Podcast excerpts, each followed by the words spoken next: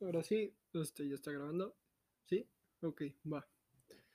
Pues ahora sí, bienvenidos a una nueva parte, bueno, creo que nuevo capítulo de su podcast favorito, Pato Aventuras, en esta ocasión. Este, en el episodio penúltimo de este año, pues les voy a, creo que dar las gracias, empezando creo que por un agradecimiento muy, pero muy especial, porque ya el podcast está nada de llegar a las 490 reproducciones, ya casi a 500. Este, estoy muy, pero muy feliz. Para hacer un podcast creado por un morro de 17, ya 18 años y sin, creo que casi nada de ayuda, llegar a ese número creo que es algo muy, pero muy increíble y padre y eso me gusta pensar. Y pues como es ya costumbre, pues siempre invito a un invitado especial o tengo a alguien quien platicar, pero en esta ocasión este podcast va a ser para quien lo está escuchando, ya sea niña, niño o sexuoso, lo que quieras creer que sea, pues sí, lo que creas que eres. y pues creo que realmente este va a ser un tipo audio para ti. Si estás escuchando este episodio, va a ser un episodio muy especial porque tú serás el que está escuchando esto, mi invitado. Primero que nada, pues creo que si ya llegaste a esta parte del podcast y has escuchado todos estos, los episodios, los primeros episodios que fueron de historias y de terror o de sucesos históricos, pues realmente creo que ya eres un seguidor muy, pero muy importante. Y si ya estás escuchando las nuevas partes del del podcast que son hablar de sociedad y criticar algunas partes que pueden ser graciosas o, no. Y pues realmente creo que todo esto no sería posible sin ustedes. O creo que nada de esto sería posible sin ustedes realmente. Este, realmente este, lo que pienso hacer hoy es realmente platicar lo que estuve pensando ayer en la noche. Creo que todos hemos pasado ya el 2020 está nada de acabar. Solo unos meses más. Y no, con unos meses más, ándale, todo pendejo el morro. Este, solo pues ya tres semanas, dos, para que esto acabe. Para muchos un año muy, pero muy difícil, tal vez demasiado. Yo en uno de ellos, tal vez sí, al principio fue uno de los años más difíciles que tuvimos que haber pasado. No solo se perdieron familiares o personas queridas, también negocios, se perdieron muchas cosas que pues realmente no se van a recuperar, que creo que este año fue cuando detuvo al mundo totalmente. Pero creo que me gustaría pensar que ya todo esto tiene que sanar pues, y tiene que venir todo lo mejor para, para cada uno de nosotros. Entonces, dicho esto, este, creo que el 2020 tiene una etapa de eh, enero fue como una amenaza de que había una tercera guerra mundial. Trump casi nos avienta el spoiler. Este, febrero fue como el inicio de que algo iba a pasar, que era el inicio del COVID. Marzo ya fue cuando todo se detuvo y nos mandaron en todo línea. Y de, de ahí para adelante fue una época de mucho, pero muchas dudas, este, bajones emocionales que sé que muchos de nosotros lo hemos pasado, de que en ningún momento lo piensas, pero de la nada te puede dar un bajón muy feo, que estás totalmente bien, pero de la nada te puedes sentir la peor persona o tu sentimiento no es el mismo. Que también todo esto creo que realmente, si estás escuchando esto, pues creo que ojalá no sea de mala forma, pero creo que también tus bajones emocionales han sido también tus aliados porque te, han dado, te has dado cuenta realmente que son las cosas que te pones a pensar, tus fantasmas o pasados que regresan, que necesitas pelear o también dejarlas pasar y también aprender de esos errores, por decirlo así, y abrazarlos. Que también está bien en cierto punto, pero no en todo, porque creo que realmente el tener ese jurado imaginario que a veces que a veces realmente parece que cada vez que iniciamos una obra o lo hacemos con un objetivo, creo de complacer a alguien más o dejar de pensar en eso, ya es cuando no sabremos a quién. Creo que todo este jurado imaginario lo imaginamos por qué van a pensar de nosotros. Tal vez esto suene algo disparatado, pero realmente creo que está haciendo sentido si es que lo estás entendiendo. Creo que otra forma de causar una buena forma seguro de ya dejar de pensar en todo lo malo que te puede llegar a ocurrir puede ser en la neutralidad, que creo que es una declaración de cobardía que tal vez creo que pide a gritos no causar una reacción y pasar desapercibida. Que creo que todo esto en la neutralidad se basa en que este año fue una mezcla entre neutralidad y muchos, pero muchos cambios. Sí, este podcast, como ya he dicho, se creó en base de que yo tenía un circo en mi casa realmente en cómo me sentía, pero realmente me gustó el poder aceptar el transcurso de las cosas, no pelearme con la con el curso natural de las cosas, que creo que es lo que realmente encuentro en el sentido de la neutralidad y la muerte. O sea, creo que todos sabemos que algún día vamos a morir, pero nunca sabemos cuándo. Y es como, como se llama alguna vez, creo que Larry Bird, exjugador de los Celtics de Boston y una leyenda del NBA, dijo, yo me levanto, yo me levanto todos los días pensando que me queda un poco menos de vida, sabiendo vivir la vida y realmente disfrutándola. Creo que este 2020 también nos dio como ese espejo de quién es tu amigo y quién no. O tal vez darte cuenta de con quién nos vas a contar o quién no cuando te salten esos problemas emocionales que necesitas un consejo realmente muy, pero muy necesario. Ah, que también creo que lo podemos definir como una manera muy tranquila de ya aceptar las cosas, que creo que como ya había dicho, para marzo para adelante fue un descontrol total. Este marzo y abril fueron los meses más raros. Después de abril fue cuando ya todo se empezó a hacer más, pero más raro. Regresando a la escuela con clases en línea fue como de, ya me lo esperaba, no era como que así algo que ya nos doliera tanto, pero sí extraña todavía tener con quien hablar, estar con los amigos o hablar o chismear o lo que sea, que también creo que es algo que nos va a hacer mucha, pero mucha falta en muy poco tiempo, que espero que ya todo esto de la pandemia acabe pronto. Y pues creo que realmente el 2020 es una definición de saber aprender las bueno, realmente aprender las cosas que uno no sabía que tenía, también no pelearte con el transcurso de las cosas que van en natural. Que realmente si nos los ponemos a pensar ahora en este 2021 vamos a llegar traumados como la morra que la habrían engañado y tú eres el vato que la quiere bien, pero pues nosotros vamos a hacer nada, es que el 2020 me hizo daño y pues el 2021 va a decir, pues qué culpa tengo de que el otro güey te trató de la verga. Entonces, pues creo que realmente en esta parte de su podcast me gustaría dar de nuevo las gracias a todos los invitados que están escuchando esto, que vinieron y estuvieron aquí platicando conmigo. Y como ya dije, si están escuchando este episodio, va a ser un episodio entre personal que yo estaré grabando en esta ocasión solo, como en una estación de radio. Y que pues la verdad estoy muy, pero muy feliz de llegar a las 498 ya. 489 reproducciones más bien y pues realmente espero llegar a las 500 antes de que acabe el año. Y pues como este podcast empezó hoy les voy a contar una historia no de terror pero una historia muy pero muy increíble Señores, damas, este, hoy les voy a contar la historia del estafador que vendió la Torre Eiffel dos veces. Su nombre es nada más y nada menos que Víctor Lustig, que es nada más y nada menos que uno de los mejores estafadores de la historia.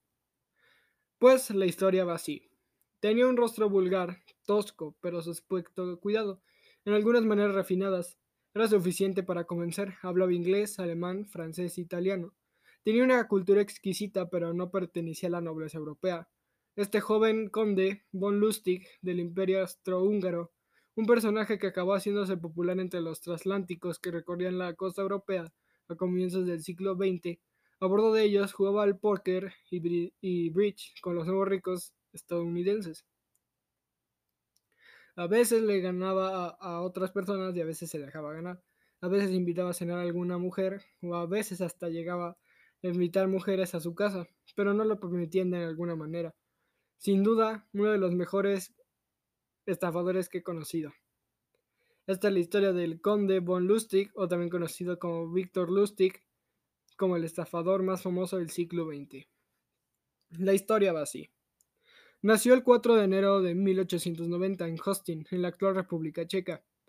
Hijo del alcalde de la misma localidad, su padre lo envió a estudiar a Alemania y a Francia sin reparar en gastos, aunque el joven Lustig prefirió aprovechar estos fondos para reforzar su formación más allá de las aulas, pues no tardó en descubrir que su lujo era más que las mujeres. Y me refiero a las mujeres cuando en un buen plan para pasar el resto de su vida en un burdel. Todo esto porque ya a los 19 años sufrió la primera consecuencia de su apuesta hedonista. Realmente Lustig era un chico muy valiente, pero también muy capaz. Ya con estos 19 años que él ya tenía, realmente fue cuando una pelea de apuesta lo marcó cuando un novio celoso para que realmente de una chica lo marcó cortándole la mejilla con una navaja. Como, ocurre en todas las mejores historias, existen varias versiones para cada uno de los de su vida. Cada una de estas personas reconocen lo que hayan hecho, ¿no? pues Lustig se reconocía como un maestro en el campo de la estafa. Con solo 20 apodos que pueden rastrearse de él a lo largo de su, carrera, de su carrera, hay una constancia de al menos 45 arrestos. Pero casi siempre se las arreglaba solo para quedar en libertad, sino para ser incluso compensado para las molestias. Realmente, Lustig era muy, pero muy listo. A sus 20 años se fue a Kansas 1924 cuando todo esto estaba pasando. Con el estallido de la Primera Guerra Mundial, los cruceros europeos se suspendieron y Victor Lustig se fue a Estados Unidos a una tierra más próspera. También para conocer sus acalles y también para conocer sus mejores dotes de artista estafador. Pues aquí fue cuando el que le dio la vida de Omar Sharif en la película Funny Girl refina las formas de Lustig convirtiéndolo en un profesional del timo. Si quieren ver una película, que creo que no lo han hecho, pero creo que estaría genial, pues este actor define que Lustig debería merecerse una película. Todo esto junto a varios golpes que él dio, Lustig acababa con un par de bonos auténticos, de 25 mil dólares cada uno, pero ¿para qué gastarlos si era lo que él siempre pensaba? Así es como el conde von Lustig vuelve a cobrar vida, y con su aristocrático punto decadente de porte europeo, se presentó a un banco de Kansas. Realmente Lustig no tenía idea de cómo funcionaban, funcionaban los bancos, pues en Europa no eran tan necesarios, realmente se iba cada vez al mes o casi nunca. Realmente cuando Lustig dejó una mesa, dejó en una mesa los 50 mil dólares y le cuenta que le daban con las penalidades que le habían obligado a abandonar su tierra natal, que era Austria, decidió que todas sus que todas sus propiedades y valores iban a ser desde ahora diferentes. Pues en toda esta intención de valentía y también de aventura, en esta ocasión, Lustig se decidió a aventar ahora contra el director. Me refiero que cuando se aventó al director, se refiere en la parte de que le empezó a extorsionar, pero tenía una forma peculiar de extorsionar o estafar, pues realmente Lustig era demasiado listo. En sus campos de habilidad realmente destacaba en matemáticas y literatura. Pero con solo 10 mil dólares, un noble de crédito que realmente en esa época era muy noble, con ese dinero en el bolsillo, Lustig ponía a prueba todas sus habilidades, ya sea para cambiar por bonos reales o por falsificaciones. En, en dados casos había una continuación del banco, pero sin nada que volvía para ahí. Me refiero que Lustig cuando hacía una pues sí robaba o, estafaba a las personas, no volvía, pero siempre hacía con un tipo de actuación. En sus 10 leyes para hacer una estafa, primero era hacerte refinado. Número 2, hacerte como una persona lista. Número 3, hablar sobre mujeres. Número 4, hablar sobre sexo. En dado caso, si, no la, si la plática no sigue sobre eso, dejar el otro parte, pero si la persona empieza a hablar sobre el sexo, hay que seguir la plática. Número 6. Darle la razón siempre al cliente. Número 8. ¿Ya dije la 7? Creo que no, pero bueno.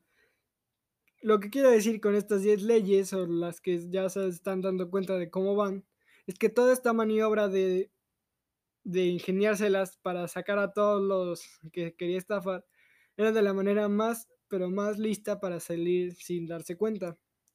Realmente cuando el banco se empezó a dar cuenta que la maniobra era demasiado lista y demasiado astuta, el mismo banco llamó a la policía. Y en esta ocasión, un detective privado fue el quien llegó a la, a la escena. La escena fue que Lustig había dejado su apodo diferente. En cada uno de estos casos, Lustig mentía con un apodo o sobrenombre, un nombre falso, pero en todo caso sus esfuerzos para ocultarse eran casi inexistentes o eran muy nulos. En este momento Nueva York fue detenido, pero de inmediato fue liberado con todas las facilidades. Así fue como se fue de viaje en tren a Missouri, acompañado por el detective, el detective que lo iba espiando y por, también por el director del banco. En esta ocasión, el timador se, se decidió abandonar el tren antes de que llegaran ellos dos pues todo esto lo hizo para poder irse a otra parte de la ciudad de Estados Unidos. Pero no le fue tan fácil escaparse porque en otra estación ya lo estaban esperando.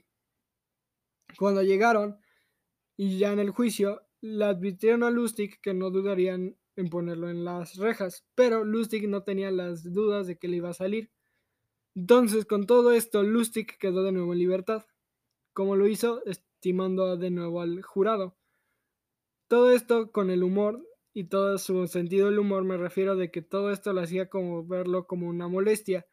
Todos los, en, todo en toda la sesión del jurado, perdonando un poco deshidratado.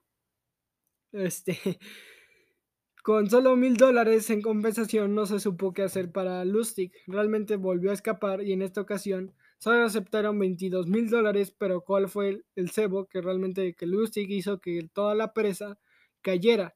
Me refiero cuando el jurado aceptó todo esto, Lustig salió libre y todo el jurado fue llevado a la cárcel. O sea, todo un rockstar para que me entienda. O sea, el güey ya salió de la nada y todo esto fue porque Lustig fue uno de los mejores estafando en su campo. Y me refiero cuando sigue estafando, cuando nada más y nada menos tenía este tipo de acento italiano y también sabía italiano, porque conoció nada más y nada menos que uno de los más famosos mafiosos. En esta ocasión, en aquellos días de la ley seca en Estados Unidos, cuando Victor Lustig conoció a otro criminal legendario, como ya había dicho, Al Capone, uno de los más temidos a los que el europeo no dudó en desafiar. En cierto modo, esta parte pone el carácter de Lustig como un hombre que llevaba a cabo muchos de sus golpes por el simple placer de disfrutar el planteamiento y ejecución del mismo. Pero nada más de todo esto, su plan fue bien preparado en su juventud, pues no reparaba en placeres y su manera de, dirigirse hacia las personas era muy pero muy educada. Bromeaba y también llegaba a ser un poco vulgar, pero tenía una mente brillante. En este caso fue cuando Al Capone no decidió, ahora sí que no dudó, en invitar alguna vez a Lustig a una fiesta. Pero este desafío iba a ser más grande para que sobreviviera. En una sospecha de traición, al Capone le preguntó a Lustig de dónde iba. Lustig solo le contestó que se le iba a jugar en las redes de Chicago. Lustig entendió que todo esto se presentaba como un tipo de cara cortada. Entonces, en este momento, el europeo le preguntó, ¿por qué te pusiste cara cortada? Lustig le contestó, es solo otro nombre que tengo en mi arsenal. Y es así cuando le pidió 50 mil dólares como fondos para una supuesta estafa que estaba preparando. A cambio de un par de meses recibiría el doble de esa cantidad. Capone creyó en él y le dejó el dinero sin antes recordarle las consecuencias de no cumplir su palabra. Lustig se mostró tranquilo y confiado, y por otra parte también estaba temblando de miedo, o en otras palabras estaba bajando dos kilos del susto. Pero todo esto se pasó durante un plazo de 60 días. En, este, en esta parte del trato de su plazo, Lustig solo se presentó de nuevo con el Capone para explicarle por qué el golpe había salido mal, pero ya tenía su dinero intacto. Aquella honestidad sorprendió al mafioso hasta el extremo de que decidió darle a Lustig un 5% del dinero y lo animó a que volviese a hacerle otro favor. Pero con todo esto, ya tenía 50 mil dólares en el bolsillo y ahora 5 mil más. Esta satisfacción lo dejó llevar que Lustig había estafado al Capone. Lustig, ya con toda esta sonrisa en la cara, se marchó de Chicago para embarcarse de regreso a Europa. Que todo esto, en 1925, ya un año después de su travesía en Estados Unidos, estaba decidido a, vender la Torre Eiffel. Esta historia es así. Pues realmente Lustig estaba establecido ya en París, liderando una banda de su confianza, y en diversos golpes de poca monta leyó una noticia de la prensa local que hablaba sobre los problemas que suponía para la ciudad el mantener a la Torre Eiffel. Con esta nota y con su ingenio, Lustig se dispuso a perpetrar el timo más extraordinario jamás concebido, vender la Torre Eiffel. Sonará loco, pero es verdad, la vendió, dos veces y a diferentes personas. Pues Hollywood realmente no ha creído esta parte, pero realmente las personas que lo conocieron y su hija y su esposa le dan veredicto y muchas personas en años futuros creen en esta historia. La historia va así. Pues en esta ocasión Lustig llegó a descansar como un conde, en otra de, en otra de sus otras facetas como timador.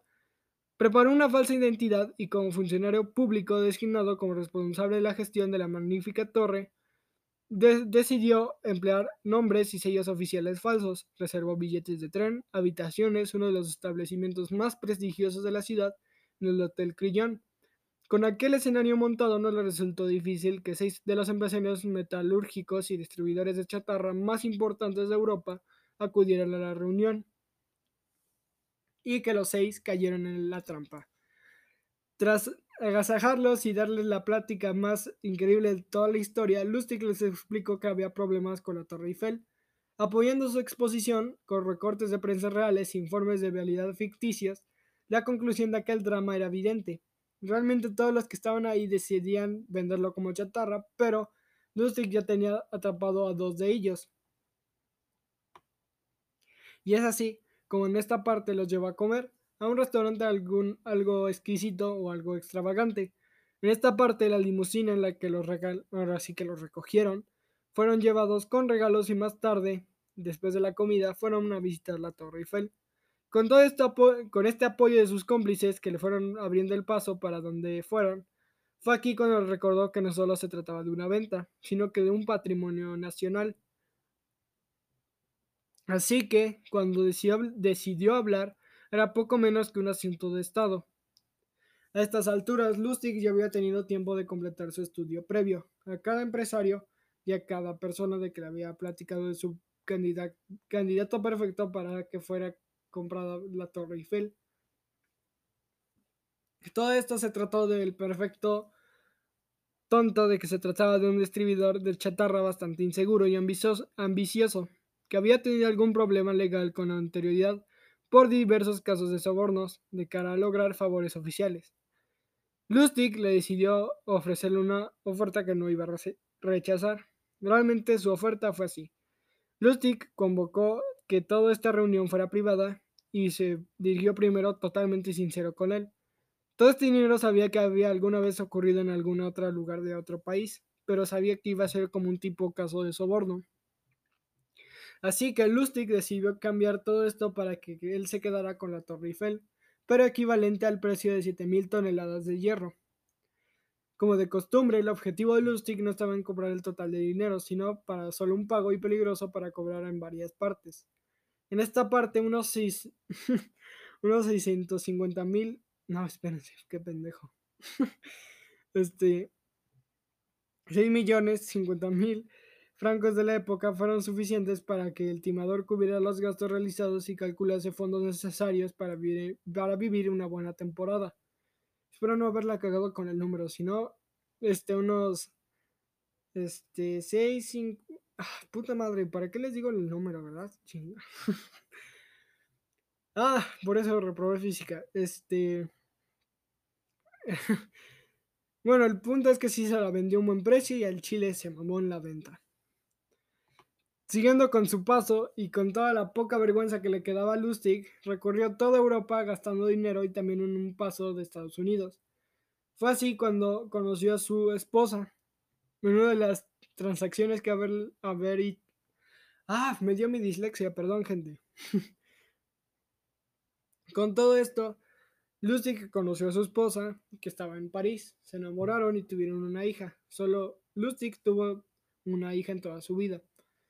Pero toda esta etapa, recorriendo Europa y Estados Unidos, casi gana 40 mil dólares como ficticio productor de ficticio ganando los derechos de un musical que nunca existió.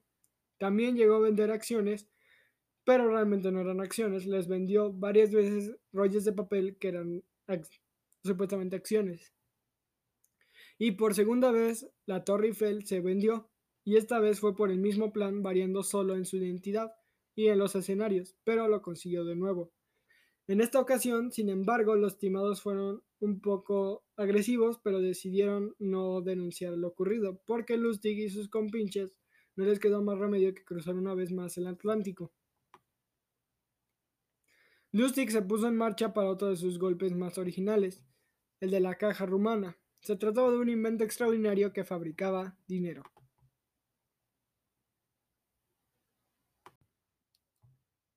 Ahora sí, después de esa pequeña pausa, perdón, necesitaba un poco de agua.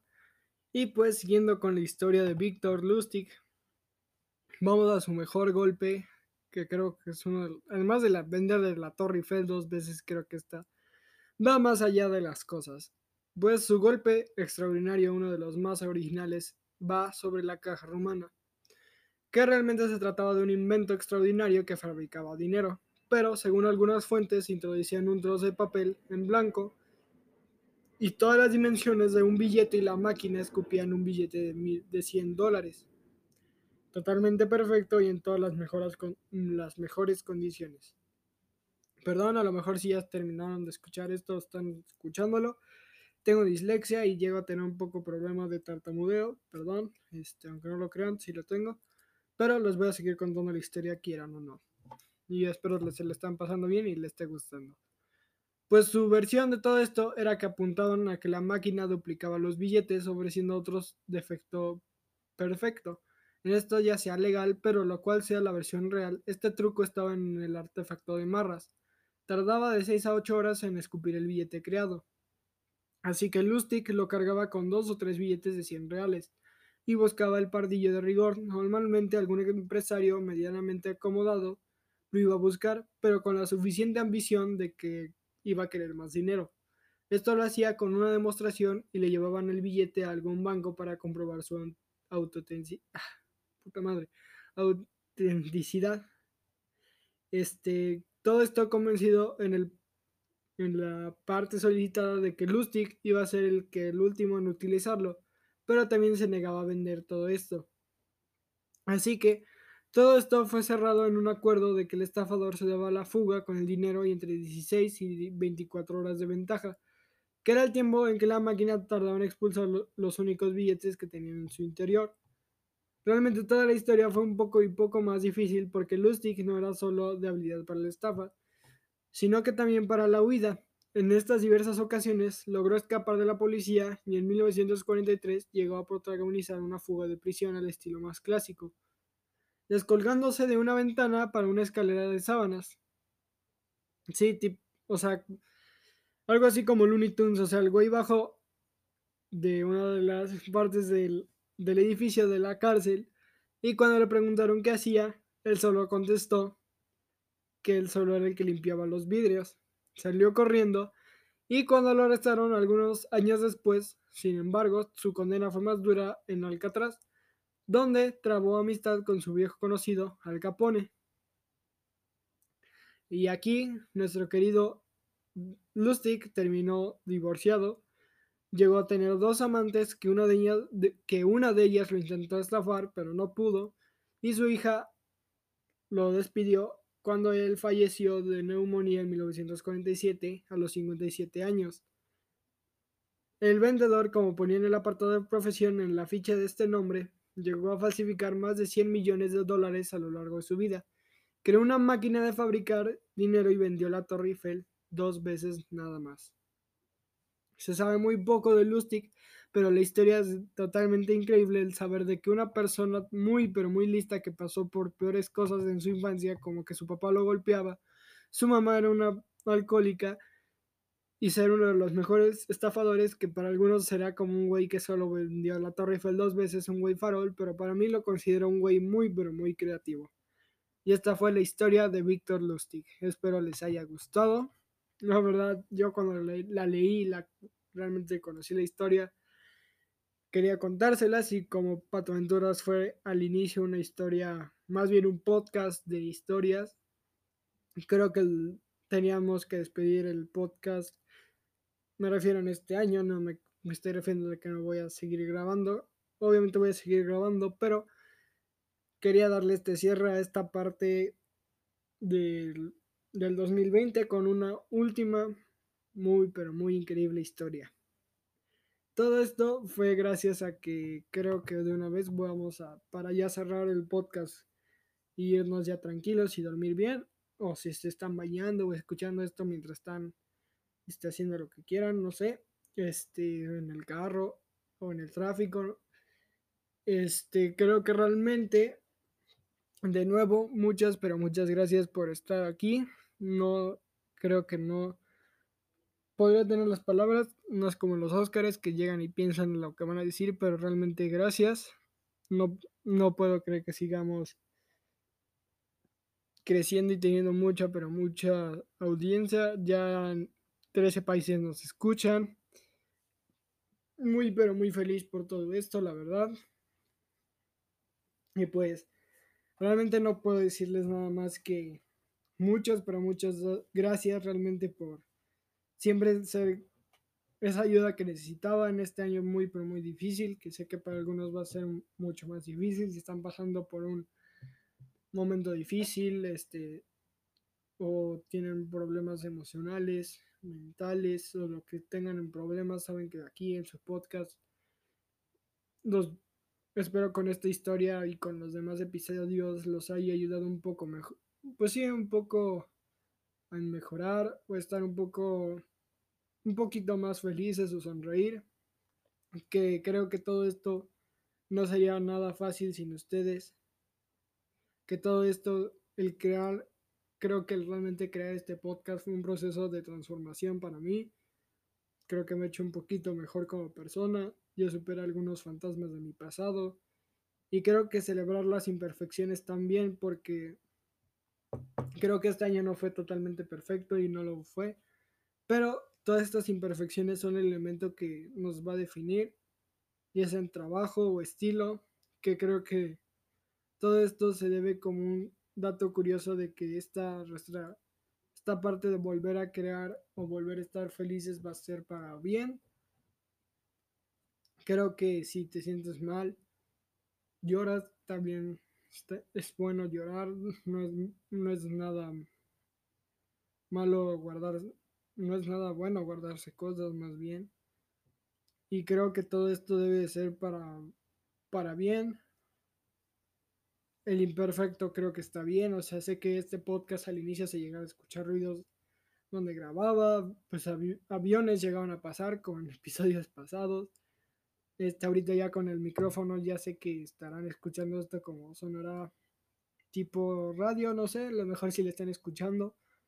Este, que todo esto, realmente gracias por todo esto, porque sin duda créanme que no sería nada y creo que realmente todo esto de la de todo esto de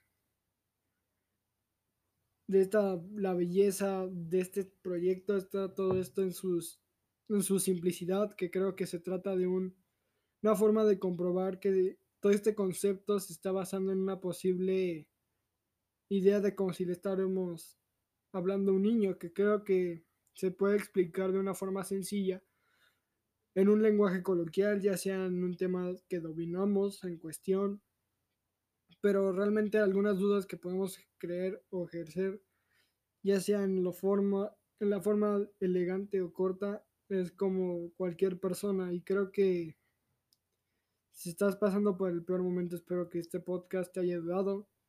También mereces vivir una vida que debe ser buena, que creo que es como lo que dice Sócrates, que una vida sin explorar no merece ser vivida. Creo que muchas cosas ahorita van a llegar a lo mejor para muchos.